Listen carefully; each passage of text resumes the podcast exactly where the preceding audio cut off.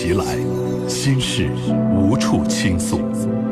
来吧，走进这里，电波里的心灵小屋，聆听城市夜晚最真诚的声音。亲情、友情、爱情、婚姻、家庭、情感，一一诉说。相信陈相信陈峰，倾听你，倾听你，了解你，了解你，帮助你，帮助你。陈峰每晚与你有约，用爱为你情感解惑，用温暖给你情感答案。请守候温暖电波 FM 九十四点六，AM 六二幺千赫，龙广新闻台。每晚七点半，陈峰主播，心事了无痕。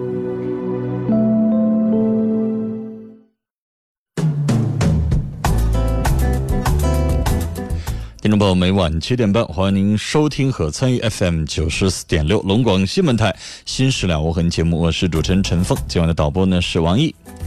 龙广新闻台哈尔滨地区的收听频率呢是 FM 九十四点六，调频九十四点六兆赫。每晚的七点半，在这同一时间当中，欢迎您锁定龙广新闻台的频率来收听和参与节目。我们是一档情感谈话节目啊，您有婚姻、家庭、情感、生活、心理、工作。方方面面遇到哪些烦心事儿，欢迎您打来电话和陈峰一起来聊啊！另外，我们在收听节目的各位听众也会通过微信、短信、电话各种各样的方式来一起去帮你解决你的生活难题。直播间的电话零四五幺八二八九八八五五零四五幺八二八九八八六六和零四五幺八二八九八八七七，两部变声热线是零四五幺八二八九八幺零五和零四五幺八二八九八幺零六。这五部电话呢都是普通市话，像您给家里边打宅电一样，没有任何的附加费用，您可以放心拨打。我们短信的发送方式呢是数字零九加上你要发送的短信留言发送号码发到幺零六二六七八九，数字零九加上你要发送的短信留言发送号码发到幺零六二六七八九。微信的互动方式啊，用您的微信软件查找朋友，直接查幺二五七九五幺六零二幺二五七九五幺六零二啊，加这个号码为好友，然后发送文字消息就可以参与我们节目的直播和互动了。您正在收听的是《心事了无痕》，陈峰主播，欢迎继续收听。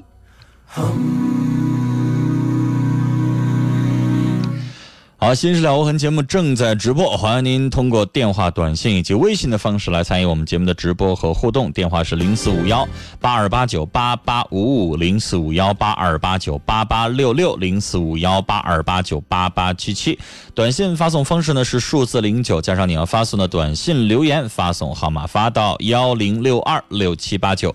微信来搜索幺二五七九五幺六零二。来，节目开始，我们先来接通听众朋友打来的电话。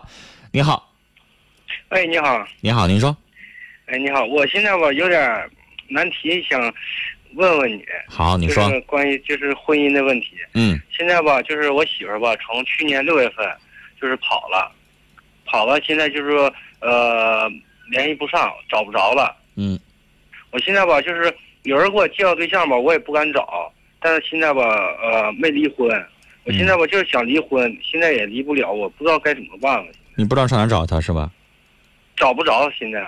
嗯，他的亲人也联系不上吗？他的亲人就是他现在都不跟他他家人联系了，他现在就是他爸都不跟他联系了。啊，就是父母也找不到他。现在他妈呃是我丈母娘领给他领跑的。嗯嗯嗯。然后他给我老丈人扔在家里了。嗯。然后他们现在都不联系。那你岳母能联系上吗？联系不上，你没有通过任何一个渠道，就是过去他认识的人，谁都找不到吗？现在他不在东北，他在南方。你就在国外，他也有能够千丝万缕的联系啊。现在吧，就是说我就是他信教，然后呢，我听教堂人说吧，就是好像给他们谁打过一次电话，用公用电话打的，是南方那边电话。哎呦，还这么有，还这么有防备心，还用南方还得公用电话打。对他搁，因为他们现在在南方那边啊，然后现在我也找不到，然后呢，我就听他们说，我媳妇儿吧，就现在，呃，我听他们说，现在好像是在那个福建那边，然后找了一个找个对象，现在呃在一起，就是说在一起过了，但是没登没登记。你听说的这个人能联系上他吗？我现在就是找这个人，这个人就说了，呃，他你不说他们有共共同的信仰吗？那他们有这个信仰，是不是平时他们还有别的接触？这个人有没有他的联系方式？没有啊？也没有。嗯，先生，这事儿有点难，就是是啊，正常来说，通过法律途径，你现在有离婚证，啊、有结婚证，对你在法律上你是已婚的状态，你得离婚才能够再娶。那这种情况啊，我以前在节目当中也给大家介绍过，因为我们国家现在这样的事儿挺多。一般情况下，法律有相应的这个说明，你可以问一问这个专门善打离婚官司的律师，他会给你做一个详细的解释啊。那天那天吧，我去问了一下，咨询了一下律师。那天吧，还没怎么没说几句话，就收了一百块钱。我说他，我说那你这样的，你这样的，我们中午有一的呃，我们龙广新闻台中午有一档法律节目叫《法治在线》啊，那个吧，那个那个节目当中有专门的律师，您可以打电话那个那个、那个我也打过，啊。打打过吧。我一开始吧，我上那个律师事务所去咨询去，咨询去吧，就收了我一百块钱，还不到二十分钟，收我说的是我们节目不收钱，啊，要给，要那天吧，我就给你刚才不已经说了吗？你收一百块钱，我我告诉您先生，这个法律咨询有的收费，有的不收费。啊？那天你入门前，你让我说话行吗？行行，你入门前你就要打听清楚，我要做个法律咨询，你们家收不收钱？啊，收钱，你认为要收钱，你不喜欢，你觉得不行，那你就别打，你就别跟他们做咨询。先生，这是节目，所以我们节目是公益的。我告诉你，你要在节目以外的时间，你找任何一个心理专家，我们节目也有心理专家，你找任何一个心理专家，你看他的出名的程度，最便宜最便宜的一个大学毕业生做一次法律咨询，做一次心理咨询还收三百呢。啊我们这是公益节目，我们一分钱不收，所以我刚才给您推荐，我们中午十一点钟有一档法制节目，里边有专门的律师在我们节目当中接电话，您可以打电话，明白吗？我打了打了，然后呢，你打的是我们节目电话吗？我们节目收你一百块钱了吗？没收没收，你看你怎么老强调你打了，你打了，你打哪个电话呀？呃，就是打你们节目一个律师跟我说，说他说你打节目参与呀？你节目里边现在现在我接你电话，我们导播王印收你钱了吗？没有吧？我知道他对呀，那你打节目里的电话呀。然后他跟我说咨询我，告诉我，他说你现在上法院，你去，我然后我就去了，去了，然后他，然后他们就问我，他说你办什么业务？我说办离婚，呃，他说离婚，他说呃你身份证、户户口本儿，然后都拿，双方身份证、户口本儿都拿，我都拿下，拿以后呢，他说的本人呢，我说本人现在找不着了，他说找不着，他说走多长时间了？我说走，我说就走失有一年多了，他说你得开证明。我说开证明开什么证明？然后他跟我说，我就上街道上派出所，派出派出所说的那个这个证明开不了，我又上街道，街道也说开不了。我现在我就不知道该怎么办了。先生，这我帮不了你，啊这是法律程序，啊法律有这样的相关规定。你要有街道办事处或者是社区证明说这个人确实是离家出走，跟别人过上了。啊！你的街道办事处的工作人员有这个义务给你办这个证明，有这个义务啊？当然有这个义务了。我现在跟谁在一起过日子？我现在在你的这个社区生活这么长时间，我妻子就一年多的时间没跟我在一起过日子，你就得给我出这个证明啊。我去找街道说的，他出不了这个证明。那先生，我能帮得了你吗？我也证明不了你啊，我又没在你们家生活，我也证明不了啊。这个事情必须得街道、社区啊啊，你街道的人跟你不熟悉，你先上你们单位的社区。就是上我们家的社区。对，社区上一级单位是街道办事处，啊是不是啊？你先上社区，社区有专门的负责你们家这个楼的，这个这一片儿的，然后派出所那边是片警。啊，我刚才让你做法律咨询，律呃，这个律师应该已经告诉过你相关的这个情况，就是如果这个人失踪了，你可以上派出所那报人失踪，你可以去报警。现，在我今天给你打个电话，就想呃让你听我说话我这个嗯。别老打断我，报失踪。啊。失踪完了之后，你任何人都联系不上，亲爸都联系不上，你可以带着你的岳父跟一块儿去报警去。这个人失踪，啊啊，失踪两种情况，一种是这个真真正正的失踪，我要找这个人，但是你这种失踪，你不用找这个人。我们法律上有两种，一种叫宣告失踪，还有一种叫宣告死亡，就是我这个人彻底找不到了。人也没跟我过日子，我上派出所那儿，我是不是报了一次警，我就立了一个案？嗯，你打一年前你就应该去，最起码你你啊别老打断我说话行吗？你特别影响我的思路。行行行，好的好的，你看，你看我老说半截话，你老打断我。上派出所那块儿有一个底子，一年前如果你就登了记了，你就上那块儿有上派出所有一个登记的话，有一个备案的话，两年之后你都这么长的时间，派出所这边不得不给你证明这人确实两年，他得出一个证明，我妻这个人的妻子确实是跟你两年没在一起生活，是吧？啊他得有吧？有这么一个东西，你拿到法院那，法院就可以给你判，可以给你宣布离婚，明白吗？还有另外一种方式，我也见过有这样的判例是什么呢？我要起诉离婚，我现在找不着你这个人，那我登报纸发声明。这个情况也有过，啊，这个报纸登完了之后多长时间？这个问您所在的这个法院，它有相关的明文规定。比如说我登两个月还是登半年，始终没有任何的音信的话，法院也可以判离婚。啊啊，我刚才说了前两种，一种叫宣告失踪，一种宣告死亡，另外一种是我公告送达。啊，第三种、第第四种就是刚才你说的，上街道、上居民委去给你开个证明，确实是你们俩已经分居一年多，然后确实也找不着这个人。一般情况下，各地在判理这样的事情的时候，大概要两年左右的时限。他这个判两年左啊两年左右才能就是离婚，一般情况下，因为法院就算你们两个人两地分居，一般你看那个婚姻法当中还有一句话写的是两年呢。啊，一般情况下，你确实是已经分分这个失踪，或者说是已经分居两年的情况下，法院就没有什么招了，你明白吗？你们要分的时间短，他还要调解呢。你现在要超过两年的话，他就没有什么招了，他就要宣判离婚了。超过一年多了。现在这个时间有点不太敢说，我建议你这个事情，先生，你别说你做一个法律咨询一百块钱，我现在有什么事情我不懂，我要让人家给做一个咨询服务，那人家收费也正常啊，凭啥人家就永远一定要义务奉献？人家开律师事务所也不是慈善组织，对对对对对，是不是？那人家帮助你了，那人家收一个咨询费一百块钱也不多，那接下来你这个案子你不是一趟一趟跑吗？他老折腾你吗？对那有一些衙门口就是啊，你不知道这个也不知道那个，这个没带那个没带，补办这个手续补办那个手续，你不都得折腾吗？那你也可以去请一个律师，让他代理你这个诉讼，让他帮你跑这个东西。那让人家帮你跑这个东西，代理这个东西，你就得交给人家代理费啊对对对对啊，这也行吧？而且我跟您说，先生，咱老百姓有的时候对有一些衙门办一些事儿非常难办，但是人家律师去办的时候可能很好办。对对对对是不是有可能？你去讨债去，人谁理你啊？但是人家律师，人家以法律的手段去讨债去，人能要回来，你就要不回来对，对对对，是吧？陈峰老师你可以去请一个律师去代理你这个所有的程序，但是我给你提个醒，你现在刚刚一年多的时间不一定能成。如果你现在要是两年的话，应该就没什么问题了啊。啊。那陈陈峰老师，你给我讲这么多，谢谢你，我现在就明白了。你别光光做咨询就拉倒了。啊，让律师把你这个事儿办完，要不然你永远离不了婚，你永远再结不了婚，他不是不行吗？耽误你大事儿啊！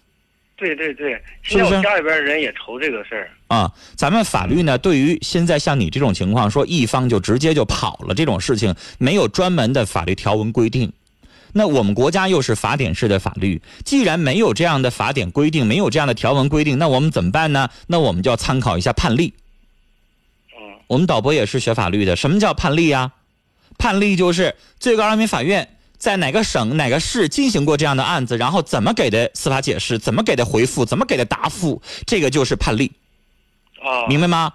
啊上网找找别的省份、别的市是怎么进行这个判例的，或者婚姻法后边有一些最高人民法院的关于这样的事情，比如说一方失踪、一方直接出走、一方多少年联系不上这样的情况，它有一些判例。啊，拿到这个判例就可以，你也可以把这个东西提供给你当地的这个法院，啊，然后他也明白这个事儿怎么办，因为你知道有的时候有一些地方，法院想、机构想，他可能还没遇到过这种事儿他也没判过。啊，接下来，或者是你把你这个材料，你直接提供给人法院工作人员，人家可能还不愿意搭理你。你把这东西提供给律师，律师拿这个法法典拿这个判例，他就好跟法院去交涉了，是不是也行？对对对对，是不是啊？嗯，好了，然后找一个那个能够信任你，就是能够帮你去把这个事情办明白的一个律师。有的钱儿得花，你打一个官司几花个几千块钱的这个诉讼代理费，但是你最后能够换得我接下来我可以再找媳妇儿了，对那不也？行吗？要不然你这拖啥时候是头啊？是不是？对对，嗯，好了啊，跟您聊到这儿，再见。正在收听的是《心事了无痕》，陈峰主播，欢迎继续收听。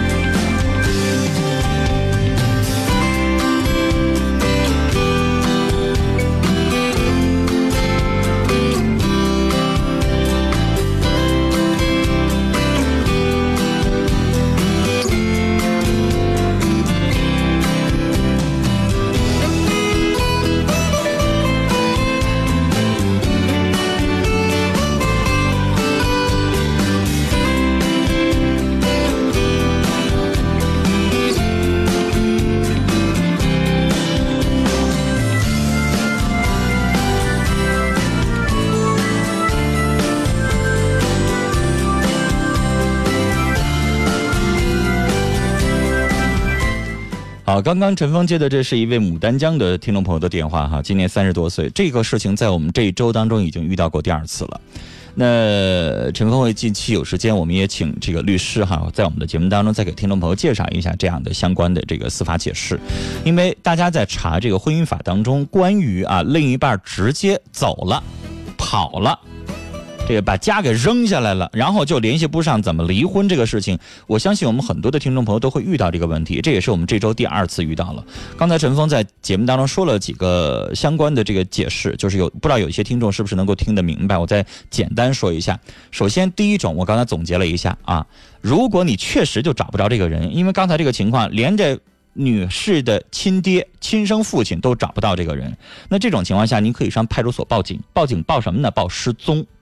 报失踪呢，我刚才说了啊，不是说这个人真的一定就失踪了。我现在找不到这个人，我就可以报失踪。但是我们报失踪这个情况跟派出所说清楚，我不是为了要找这个人，我是为了我上你这儿留一个呃报案的一个底子，这人失踪了。然后接下来按法律的规定，宣告失踪要从报案那天起，一直到。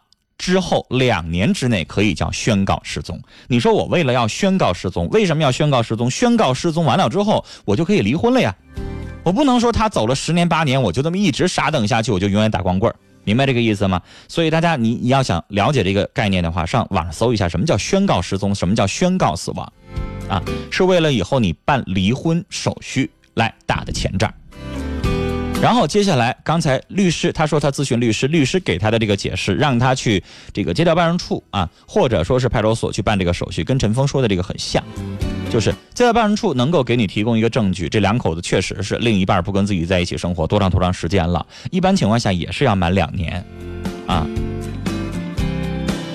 就是。要有这样的一个诉讼时效，要有两年的左右的时间，然后呢，达到了这样的时间了，那法院会依据相关的这个判例和司法解释来判刑啊，来判理你这个婚姻是否可以判离啊。好了。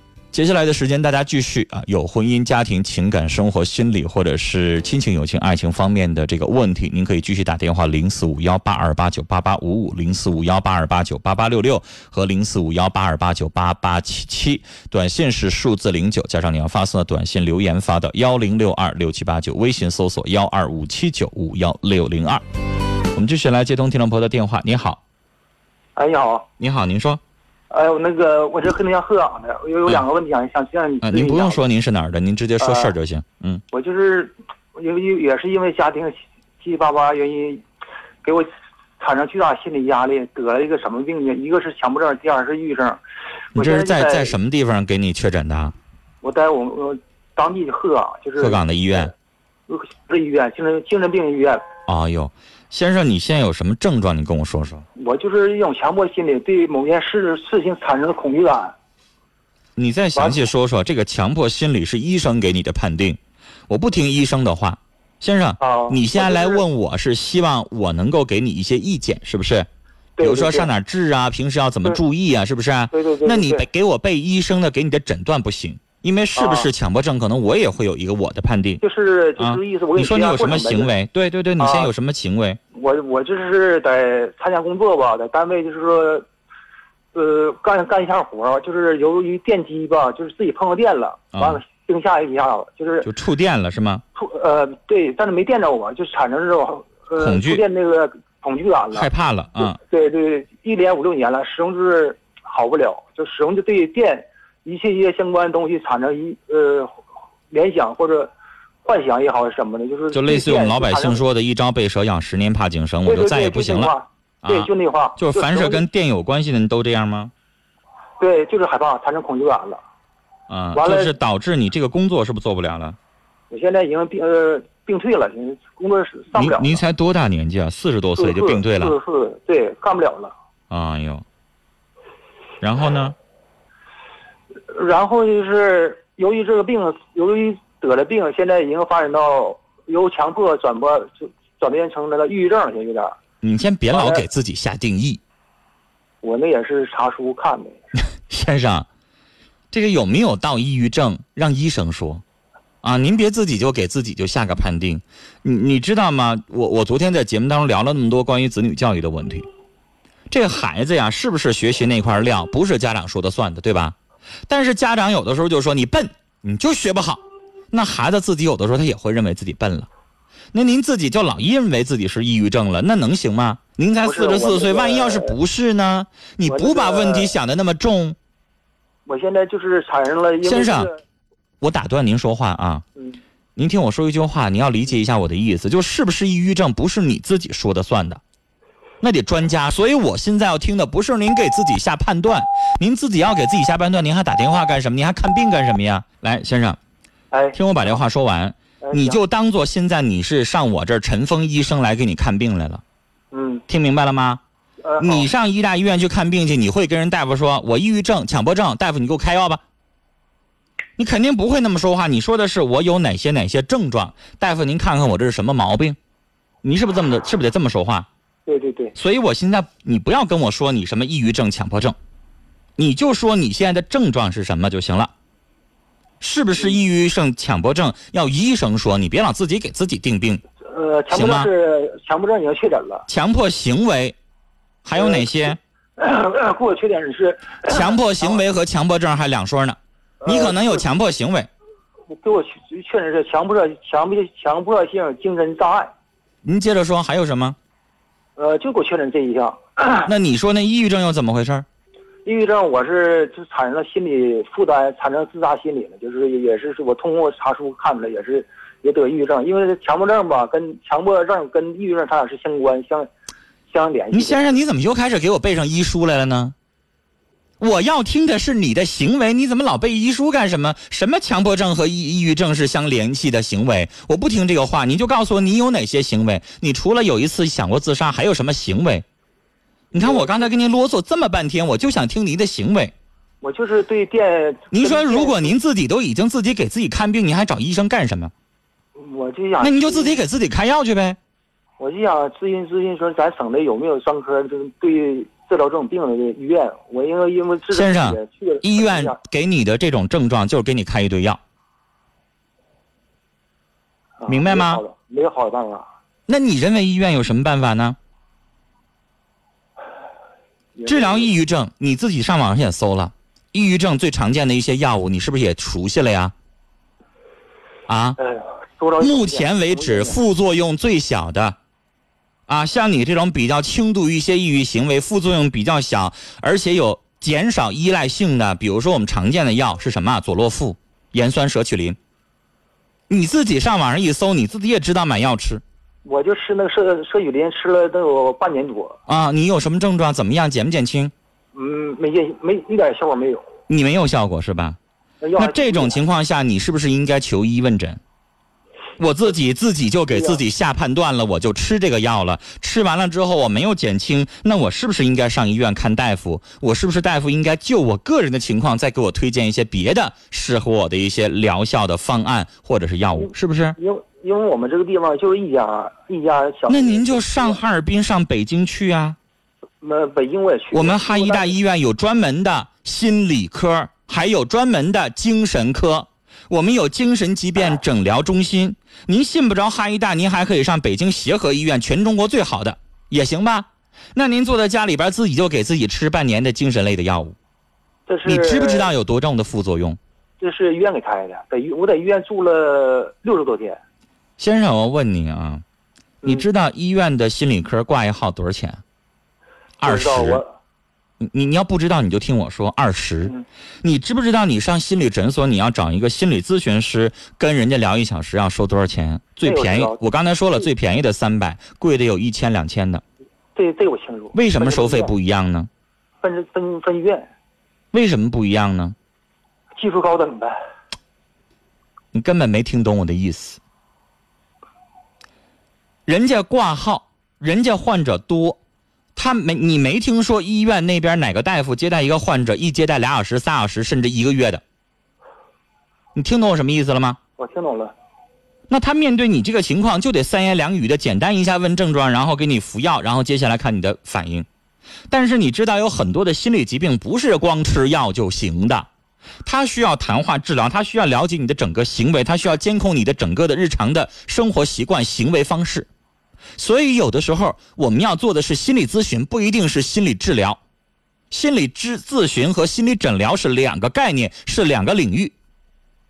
你自己要上网搜的话，医院进行的是心理诊疗，要给你开药；而心理咨询师、心理诊所给你进行的是心理辅导、心理疏导，懂了吗？懂了。那所以第二种不开药，第二种给你进行的是行为监控，给你一些行为的这个疗法，然后让你去双管齐下。而第一种是只给你开药，开药一种药不好使，我给你换另外一种药。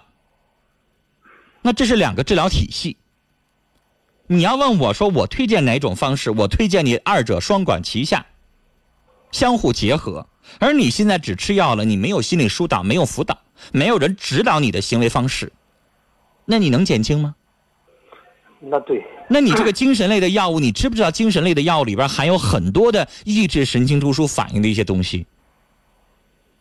时间长了之后，依赖性强了，你今天吃完药之后，你第二天可能一整天浑浑噩噩的，你记忆力减退，你反应迟钝，你接下来的药物反应会越来越强烈。你这是吃半年，你再吃十年，你试试。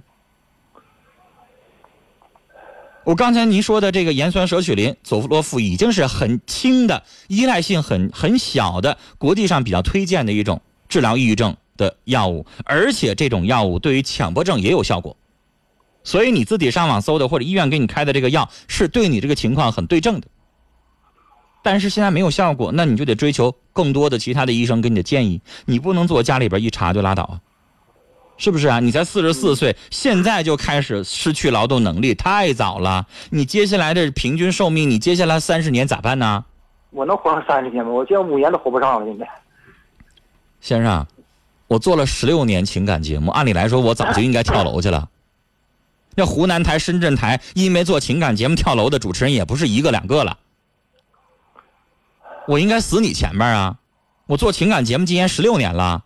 我天天接待这些乱七八糟的事儿啊！你听我不也活挺好的吗？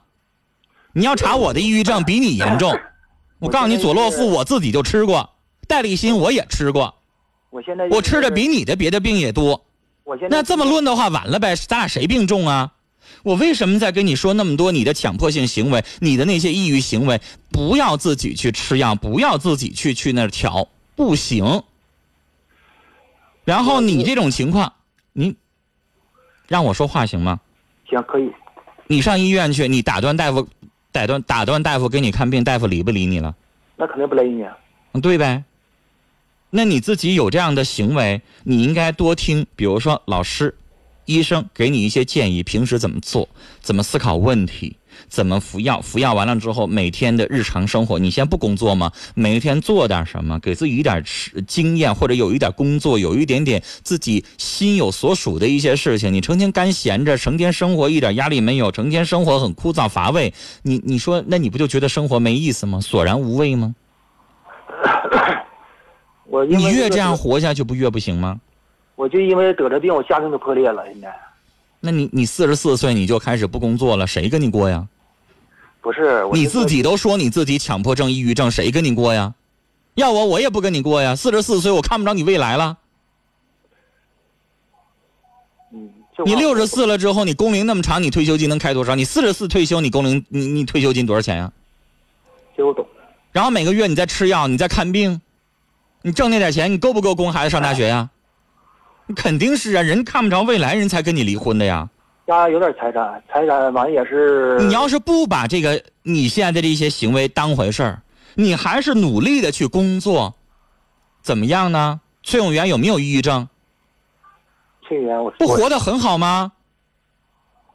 白岩松有没有抑郁症？我告诉你也有，他也看过咨询师。你为什么就非得把他当回事儿呢？一定要把工作都做不了了呢？线上有很多很多的方式去治。节目时间有限，我这不是诊所，没有办法说跟你聊一个小时、两个小时，因为一个小时节目，有的听众老抱怨我，想让我多接点电话，他觉得我一个电话接时间太长。嗯但是按理来说，我想告诉你，你上网上了解一下一个真正的心理咨询的过程。我需要跟你聊至少一小时，至少至少一小时。这一小时的时间还得看你给我，就是交代出来的，你讲述出来的一些线索够不够。如果不够的话，可能我要延长。我曾经做过最长的一次心理咨询，我接待了他四个小时。嗯这人从进来开始，整个的行为举止不敢看人，不敢抬头说话，他的整个的状态，他已经不仅仅是抑郁症了，他有严重的神经分裂，也就是我们经常说的精神病。大概一个半小时之后，他开始慢慢适应了之后，他开始敢说出来一些自己真实的一些想法了。那孩子是被他爸妈吓出来打出来的，其实就这么简单，这就是他得病的根源。嗯先生，你也是从恐惧来的，但是 不让你再去碰电工的工作，那你恐惧的来源没有了，根源失去了，那你每天的生活应该走向正轨。药物是一个辅助，接下来你需要一个在生活上能够每个礼拜或者是每两个礼拜能够没事聊一聊监控你的一些行为方式的一个大夫、医生、心理专家、心理咨询师。嗯你说了，你们鹤岗当地这样的没有，只有一家医院。你没你不知道哪块有什么心理辅辅导中心或者什么的专家没有，是不是？那你接下来这样的，我给你推荐几个杂志或者是网站。我们国家这方面有一个非常著名的杂志，它叫《心理月刊》，王小屋主编的。这个杂志当中有很多我们国家最著名的心理专家，他们都在这个杂志上或者在这个杂志的网站上公布了他们私人的电子邮箱，有很多的专家免费的接诊，明白吗？他可能会他手下有十个、二十个工作室的这个助理啊、助手啊、研究生啊，他们在四处的去这个找课题去研究，或者是找这样的一些事情去义务的去帮助你。我比我给你推荐我们国家非常著名的央视心理访谈的这个做客的心理专家，他叫李子勋，我很喜欢这个专家。还有一位专家是香港的香港大学的心理中心的主任，他叫李维荣，榕树的榕，嗯。啊，他是华人第一号的心理大家、心理大师，米纽庆的唯一入室传人，叫李维荣，是一位女性的专家，她也有她的邮箱公布。你把你的事情写给他们，然后让他们给你指导，除了用药之外，我的行为方式怎么去做，然后给你提个醒。既然你已经开始去了解心理学了，每天在你的生活当中买个笔记本。今天我想什么了？今天我思考什么了？今天我认为我做了哪些是强迫性行为的，哪些是抑郁性行为的，哪些是焦虑性的行为的，哪些是这个人格障碍方面的，你自己归类，你你记录下来。嗯你要给人大师、给人家心理专家去发这个你自己的这个症状的时候，你要哪些东西提供给人家？你拿出来我一周的行为记录，发给人家。早上八点我做了什么？早上九点我做了什么？早上九点半我又做了什么？我是哪天开始吃药的？吃药了药完了之后，我每天的，比如说这个，呃，每一天的这个排泄，每一天的进食，每一天的精神状况，晚上睡了几个小时，睡觉的时候我做了什么梦，我想了什么，白天的时候我又做了哪些，这些一点一滴的记录下来，然后让专家给你一些建议。他要看到一个周期性的你的一些行为方式，然后给你做一些问卷，然后最后才可以判定你到底是强迫症、抑郁症还是有其他的东西。不是像你自己说的，上网上一瞅我有这症状，咵一下给我自己定义我是抑郁症。啊那么简单好了，那你也可以当医生去了，你也可以坐在医院里边去给人开药去了，是不是？嗯，是。啊，然后呢，如果现在你单独的服用单纯的这个幼稚强迫、幼稚焦虑的药，你刚才说了佐洛夫盐酸舍曲林不好使了，可能你还要再加一点药，比如说再加一点强迫症的药，再加一点什么？我建议你吃药的这个方面上医院去看去，上咱们省一级的三甲医院。嗯，去看去。如果你不信任咱们省一级的，那你就上北京的全国一级的都行。啊，这个药是不是要加点专门治疗你的这个强迫性行为的？比如说像戴立新这样的，你去上医院去问诊那儿啊，这都是处方药，你自己上药店不可以买的，不卖给你，你必须有医方医生的处方，上医院去看。然后接下来强迫行为这一块，你可以去寻求心理专家的帮助啊。我刚才说的这些专家都可以去尝试。如果不行的话，我们节目每周日也有啊，著名的心理专家李洪东老师做客，你也可以跟他聊一聊你的这个情况，好不好？千万别自己就给自己定义了，我是这个证，我是那个证，我最怕这样。中国人满街都是药店，你看看国外，为什么日本没有满街药店？为什么韩国没有满街药店？为什么？因为那个药不可以随便乱吃，我们国家现在消炎药已经已经都随便乱吃了。我给你举个例子，我有一个同事啊，呃，他就是一个非常真实的例子。这个同事吧，条件特别特别好，啊，家里边条件特别好，这孩子啊稍微有一点点咳嗽，这个我这个同事就给他孩子买了一个六十九块钱的，目前为止已知的顶级抗生素，就给他吃上了。上医院一化验，化验完了之后，大夫说：“那你回家吧。”他还挺意外的啊，那我回家你不给我开点药啊？人医生说了，我要给你点，也就是点这个抗生素。你既然都已经吃上一个礼拜了，不好使，那我给你点也没什么用了。你回家靠免疫力吧，自己去去好去吧。我们小的时候，有的时候就一个小咳嗽，一个小感冒，根本用不着吃抗生素，根本用不着吃药，靠自己免疫力。喝点热水，没事多排排汗，可能一个一个一天两天就好了。但你非得给他吃那么好的药，那他已经有了耐药性了，那怎么办呀？还好使吗？你上来就给他吃上阿奇霉素了，可能明明吃个统霉素就行的，那怎么办呀？所以我说这些，有的时候有一肚子牢骚。我一听，哎呀，自己就给自己就就就下判断了，我就是这个病，我就是那个病。那能行吗？好了，这里是正在直播的《新事了无痕》节目，我是主持人陈峰。大家在我们节目进行的过程当中，欢迎您打来电话啊，这个发表你自己的意见，或者是你自己遇到了什么烦心事走进我们的节目当中，一起来聊。电话是零四五幺八二八九八八五五，零四五幺八二八九八八六六和零四五幺八二八九八八七七。您正在收听的是《心事了无痕》，陈峰主播，欢迎继续收听。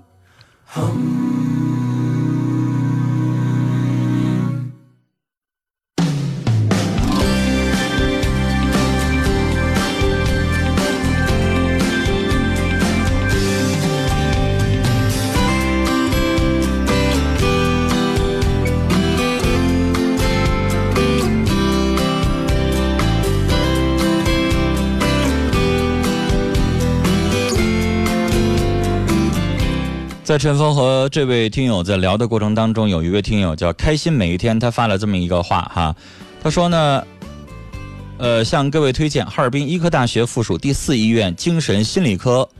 张晶呃张磊京主任建立的心理健康教育公共微信平台，搜索号码是幺幺三二九八六六八零幺幺三二九八六六八零，加关注即可。每天有关于心理健康的相关的一些减压的方面的内容啊，可以关注一下。哎，这是公益性的内容，陈峰愿意在节目当中念。就是刚才这位听众，他很愿意去了解一方这个自己上网去搜啊，心理的、抑郁症的、强迫症的一些东西，但是你需要真正的医学专家的指导啊，别自己就擅自的用药，这不行。听友刘丽说：“哎呀，这位听众就是典型的有了病就爱瞎想的，有的人呢，就得了癌症，没有到治不了的地步，自己都把自己吓死了。”他说：“我觉得这位听众就是得病呢，不怎么思考去配合治疗，自己就给自己判死刑，吓都吓死了，那不行。”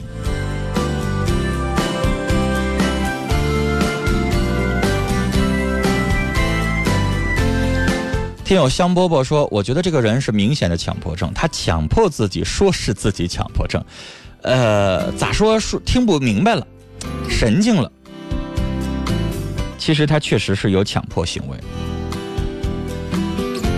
啊，但是刚才他说的这个抑郁症有没有，我不敢下这个判定，我不是这个心理科的这个临床医生，我不敢下这个判定，我没有处方权，我没有给人家定的这个诊断的权利。但是我刚才说了，他强迫行为确实有，抑郁行为，他刚才表述的，其实就是他有过一次不想活了。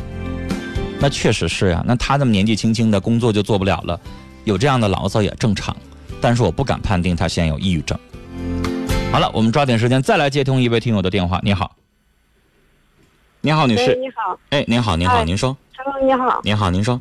嗯，我想咨询一下我和我丈夫的事儿。嗯，那个我丈夫吧，曾经酗酒，曾经酗酒。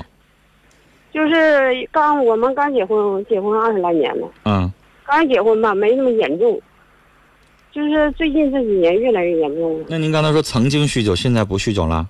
是，现在比以前还严重。那您就应该说他现在酗酒。我以为他曾经酗酒，现在不酗酒了，就是他一直酗酒是吧？对对对。每天喝多少？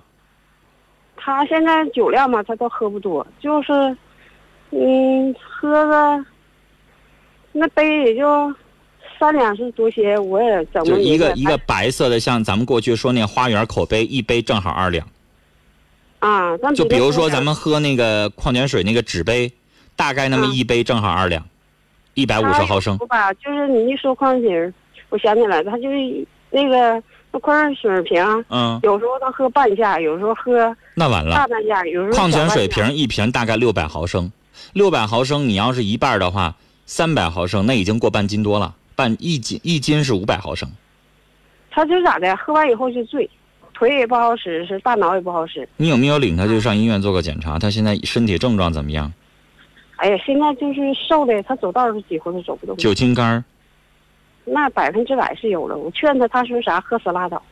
他那女人酒精肝儿再重了，肝硬化可真会死人呐。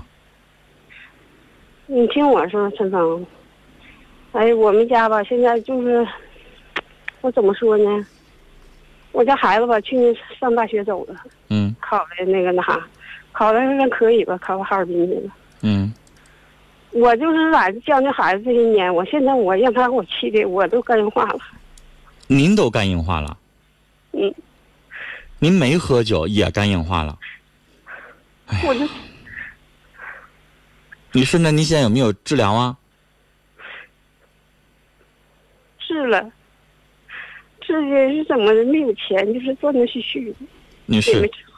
我前两天刚看过一个身边的朋友转发给我的一个微信，就是一个人，呃，都已经肝硬化晚期，医生让他换肝了，然后他用两年的时间传奇的逆转了，就肝硬化彻底症状没有了，消失了。他那个有点传奇哈，我有点不太信，但是呢，我觉得有借鉴作用。他两年的时间全吃素，我吧，平时我吃肉啥的，我就是咋的，先生，我一点我知道这个病是咋的，就是情绪，对你气的，这是一个啊。你老公如果要有的话，他是从酒来的。对我我建议您，女士，你领着他一起跟着你都上医院去看一看，你们俩都化验一下肝。你的肝硬化，他不去，我我怎么走他？他现在就是到什么程度了呢？他我家孩子从小他就跟我家孩子打仗啥的，我家孩子现在心里有一种阴影，咋的？我就寻思，孩子现在说啥，妈我都不能听他他的声音，只要是在家，他一喘气一说话，我心里就像长小虫似的。因为他现在没看着诊断书，他要看着一个诊断书，如果医生不是我咒他啊，医生要给他写一个什么重度肝硬化的话，你再看看他什么样。因为人有的时候他就有侥幸心理，他就觉得我就喝了咋的，别人也喝也没咋样。不是，他是咋的？他知道，我跟他说了，他那症状啥的，我曾经就是头七八年之前吧，我领他上医院看过，嗯看过人就说他转氨酶高啥的哈，完了也给他化验了，化验那人他是咋的？他是酒精肝，化验不出来，完了就我说你做一下 B 超啥的，他不，我就是就是平时发烧感冒就打针啥，我家那如果是这样，咱就不理他了，不管他了管不。了他都。您自己去治病，您肝硬化挺吓人的。那个肝呐，是管全身排毒的器官，啊，您肝不好，以后全身都会出现各种各样的症状。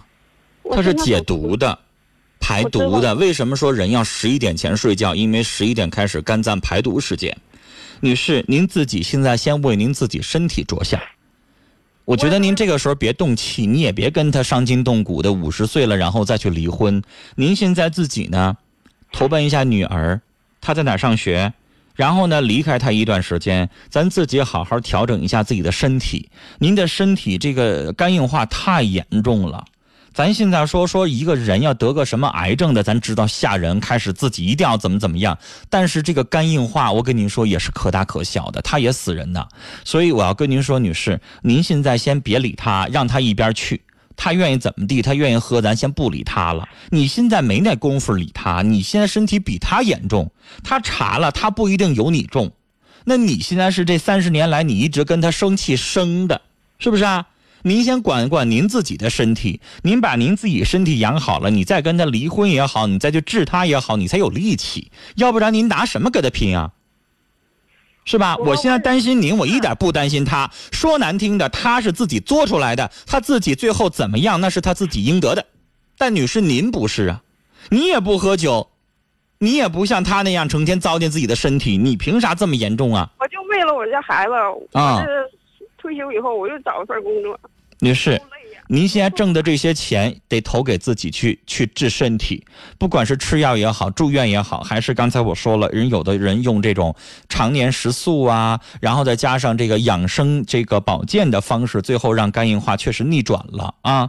呃，也有医学上也有肝硬化逆转的这个先例，但不敢说是每个都能成，但是最起码有这样的先例，您就有希望，您就可以去试一试啊，是不是？女士，时间的关系呢，今天就只能跟您聊到这儿了。我希望您呢，先把您自己的身体为重，把身体调养好，然后再跟他斗智斗勇，再思考他的问题，好吗？时间的关系，跟您聊到这儿哈。最后这几个电话，我今天我感觉怎么都在聊跟这个身体有关系的事儿哈。但是我觉得这个身体确实是受之自己的，这个身体发肤受之父母，也确实是是我们自己的，我们要好好努力和保重。那明天会由陈峰的搭档替班主持康欣来主持《新时代》，我很》节目，欢迎您继续收听和参与。听众朋友，祝您晚安，再会。